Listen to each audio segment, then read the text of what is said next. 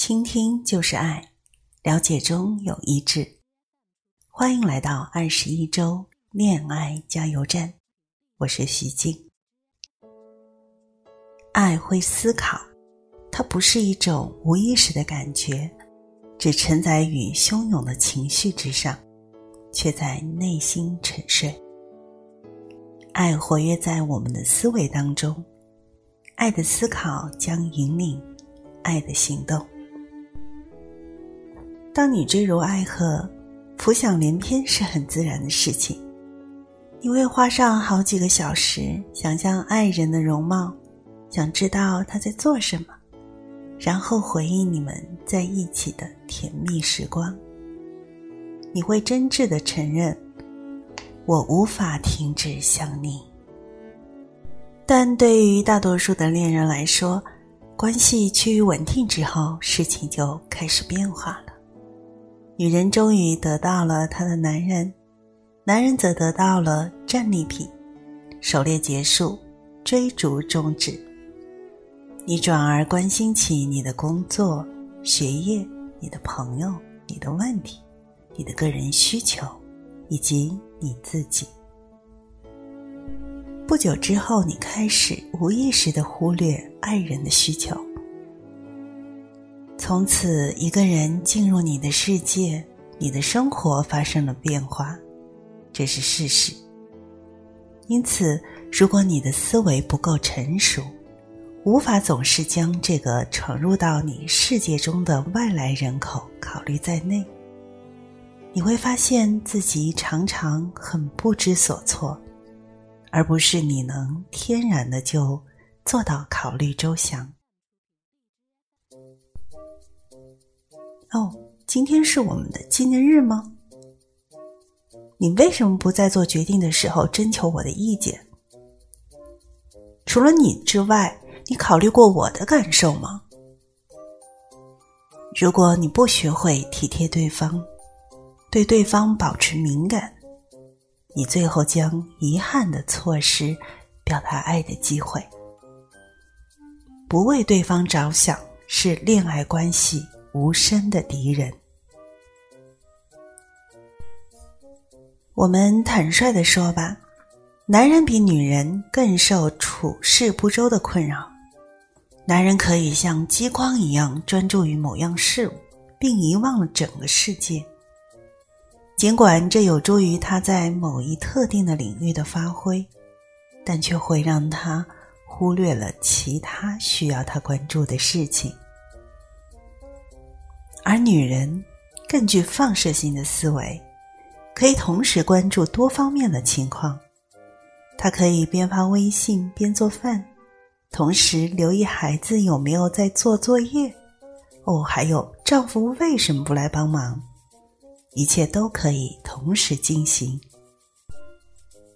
除此之外，女人也会进行相关的联想。当她专注某样事物的时候，也会想起所有与之多少有关相连的人。或者我说的刚好在其他的情侣当中的情况是相反的。有时候并不是我们常说的男女差异。而是我们每个人都是独特的，两个独特的人在一起，他们永远都不可能是一模一样的想法，一模一样的感受，一模一样的体验。于是，我们所爱的人一定是在众多认知行为上面与我们有很多的不同。我们也许因为不同而互相吸引，但也会因为不同。制造出很多的误解。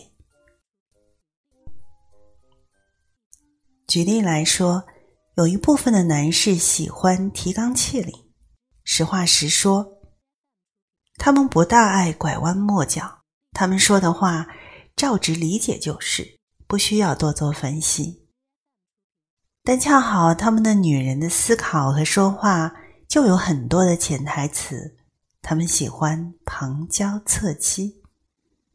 男人想要理解全部的含义，必须听懂许多暗示和潜台词。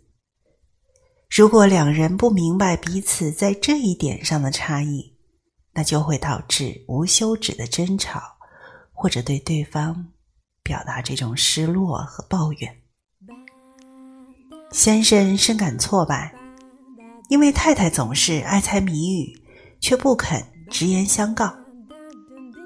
太太深感委屈，不明白先生为什么不肯顾及自己的感受，甚至慢慢委屈积累多了，就会成了恼怒。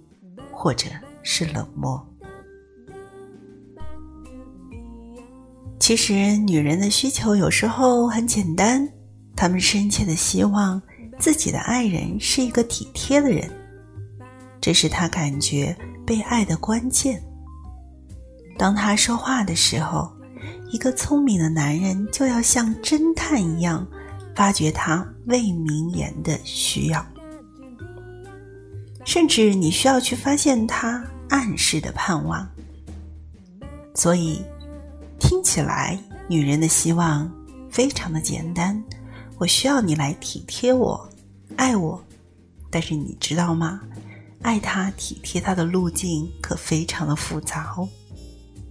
然而，如果总是需要女人来帮男人来完成拼图，就像很多男人所说的。你不要让我猜啊！你直接告诉我呀。那女人就会说：“要我直说，那我不如自己去做好了。”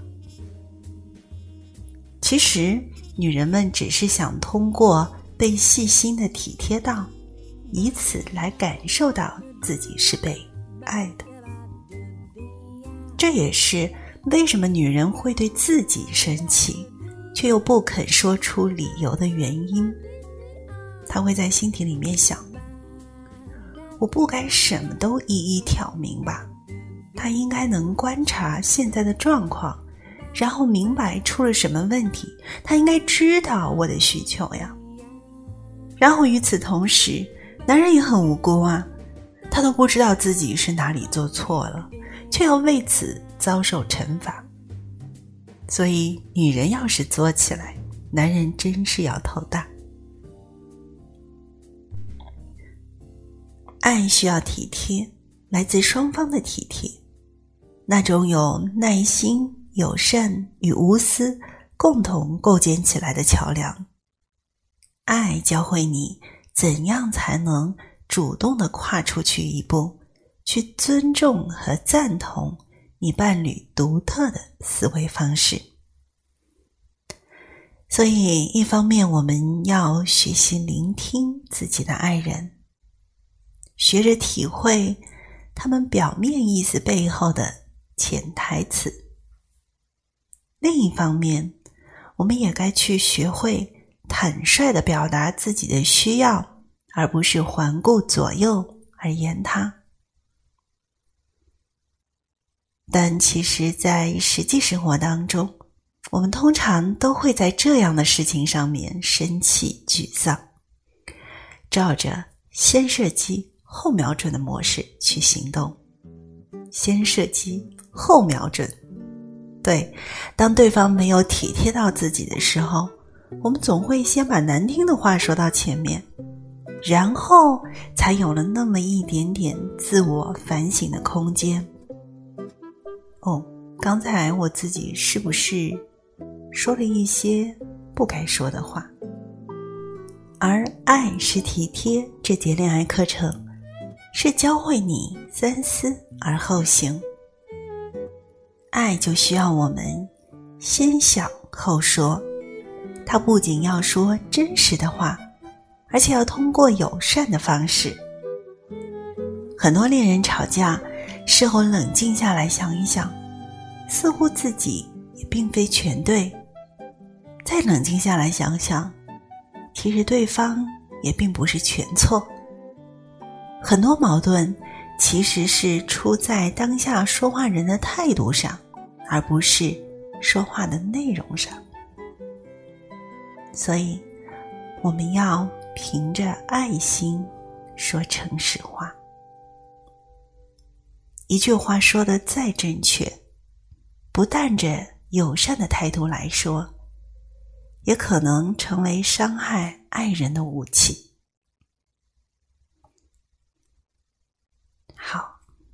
现在我想邀请你的内心来审视一下自己，回到你内心对自我的体察。你上一次认真思考，怎样才能更好的去理解你的爱人，更明确的表达你的爱意，是在什么时候？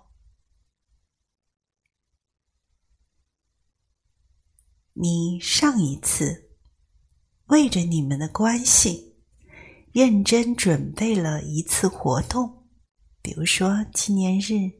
生日、周末休闲活动，那是在什么时候？我想告诉你，美好的关系总是来自于勤于思考，尤其是学会自我体察的人。本周一起来恋爱。为爱加点油，请继续赞美在这一周来你所感受到的爱人身上的一个优点，向他表达出来你对他的发现，然后对你的爱人表示一个感谢。感谢的事越具体越好。二，恋爱分享，本周选一个。在工作时间，注意，不是下班的时候，不是双休日，是在工作日的工作时间，去联络你的伴侣、你的爱人。要知道，你们打电话的时候，你并没有事先的安排，也没有特别的事情，你只是询问他在做些什么呢？是否有什么？需要帮忙，或者告诉他，此刻你想念他。好，本周恋爱分享的内容就是给他打电话的举动，让你对你自己或者你的爱人有了什么新的了解？如何才能让这样的举动变得更寻常自然？让它成为真正对你们的相处方式有益的部分。您正在收听的是由徐静为您主持的二十一周恋爱加油站。您可以搜索公众号“徐静心理空间”来参加我们的恋爱训练营。愿你们的爱长长久久，甜甜蜜蜜。我们下一次节目再见。